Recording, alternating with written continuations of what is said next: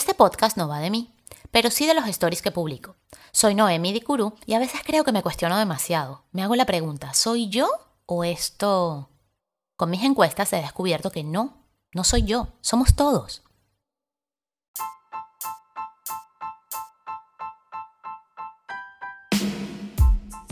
Bienvenidos a Odada, un podcast de nada y también de todo.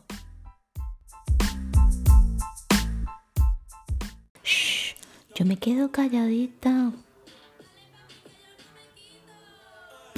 Probando, uno, dos, tres, probando, sí, soy yo, soy yo, sí, soy yo. Estuve un par de semanas afónicas y por eso tenía que probar mi voz. Igual y pensé no perder la oportunidad de tener un episodio con esa voz súper sexy de Maite Delgado con toques de Carmen Victoria Pérez, pero preferí curarme, la verdad, porque no se oía nada bien. A raíz de quedarme afónica me di cuenta que lo único que se necesita realmente para tener un podcast es tener voz. Tener voz y tener algo que decir. Así que anímense. A los que nos gusta compartir contenido es una manera muy, muy divertida de hacerlo. Aunque este episodio no era el que correspondía hoy, así como aquella vez mi voz no era la mía, voy a aprovechar para retomar un tema que surgió a raíz del último podcast y de las encuestas que hice vía Stories. Tras desvelar diversas situaciones asociadas a muertes célebres, hice un cuestionario a mis seguidores. Pregunté, ¿dónde estabas cuando murió Michael Jackson? ¿O dónde estabas cuando murió Lady Diana? Las respuestas entre divertidas y melancólicas me dieron algunos datos interesantes. Uno de ellos fue el hecho de descubrir que varias personas a la pregunta ¿Dónde estabas cuando murió David Bowie? respondieron. No había nacido. Era pequeño. Estaba chiquita. No lo recuerdo. Era muy niña. Al leer esto, de inmediato me sorprendí. ¿Qué? También me reí. Debo reconocer que me reí. Me decepcioné. ¿Cómo no sabe qué? ¿Cómo no lo sabe? Y finalmente comprendí que a veces doy por sentado cosas que para mí son obvias, y sí, con E, obvias, pero para el resto no son obvias.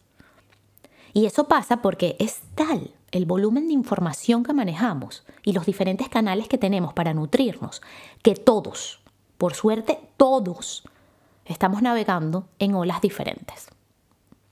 ¿Cuántas cosas me estaré perdiendo y viceversa solo porque no las veo en mi feed de la vida? Para todos y todas los que respondieron que Bowie murió cuando eran pequeños, les tengo dos noticias. Una mala y una buena. La mala es que es una lástima que se hayan perdido más de 30 años de su trayectoria artística. Y la buena es que no importa, porque Bowie es inmortal en su obra. Esta gente lo resucitó y lo volvió a matar el mismo día. Bowie murió en 2016, al igual que Prince. Salvo que ahora tengan tres años, usen Instagram Stories y me sigan a mí, no es cierto que estaban muy chiquitos.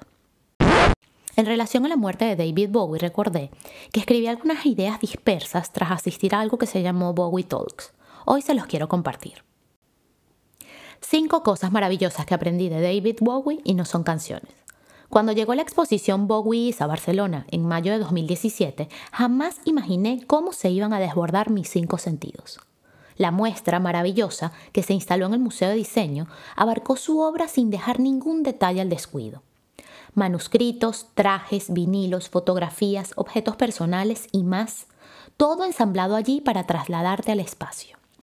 A la expo se le sumaron las Bowie Talks, un ciclo de conferencias y entrevistas a personalidades vinculadas con el músico.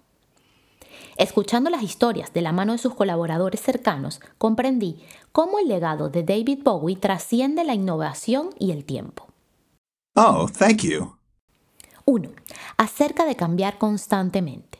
No se es más auténtico por permanecer inmutable. Tampoco es más genuino aquel que se contradice.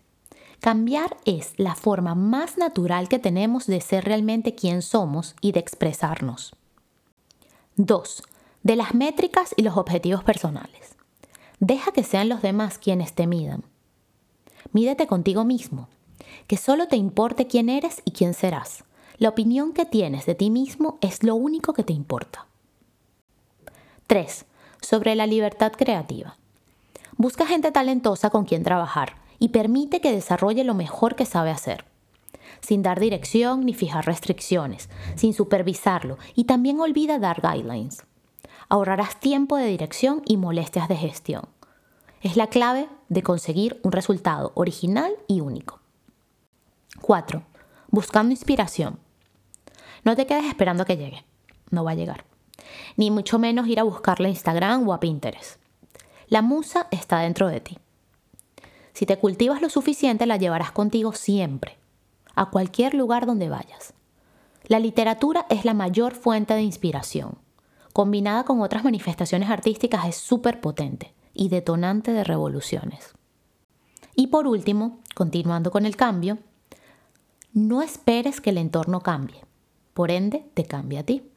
Cámbialo tú. Es más fácil y menos traumático. Inventa tu propio cambio. Estás escuchando Odada, un podcast de nada y también de todo. En medio de todo esto, alguien comentó que estaba en la barriga de su mamá cuando Lady Diana murió. Esos 22 años me cayeron encima y no tenía champú. El tema de la vejez surgió como era de esperarse. Así que pregunté de nuevo. ¿A qué edad crees que es mejor morir? Un 87% respondió que de viejo, mientras que un 13% piensa que es mejor pertenecer al club de los 27. 3 de cada 10 personas no actualiza sus playlists de música con nuevos hallazgos. Es decir, esta gente sigue oyendo a Armando Manzanero y no le regala un play a Bad Bunny, por ejemplo. O sea. Recuerda seguirme en Instagram para que puedas participar en mis encuestas. Hago stories para matar el tiempo, así que no te abrumes con la cantidad de stories que puedo publicar o dejar de publicar.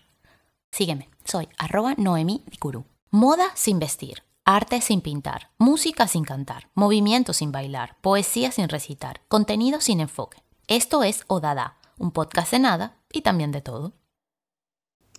se me olvidó mencionar la, la, muerte de Dylan. ¿Cómo se me olvidó la muerte de Dylan McKay? Wow. Nadie necesita saber que nunca escuché el Prodigy.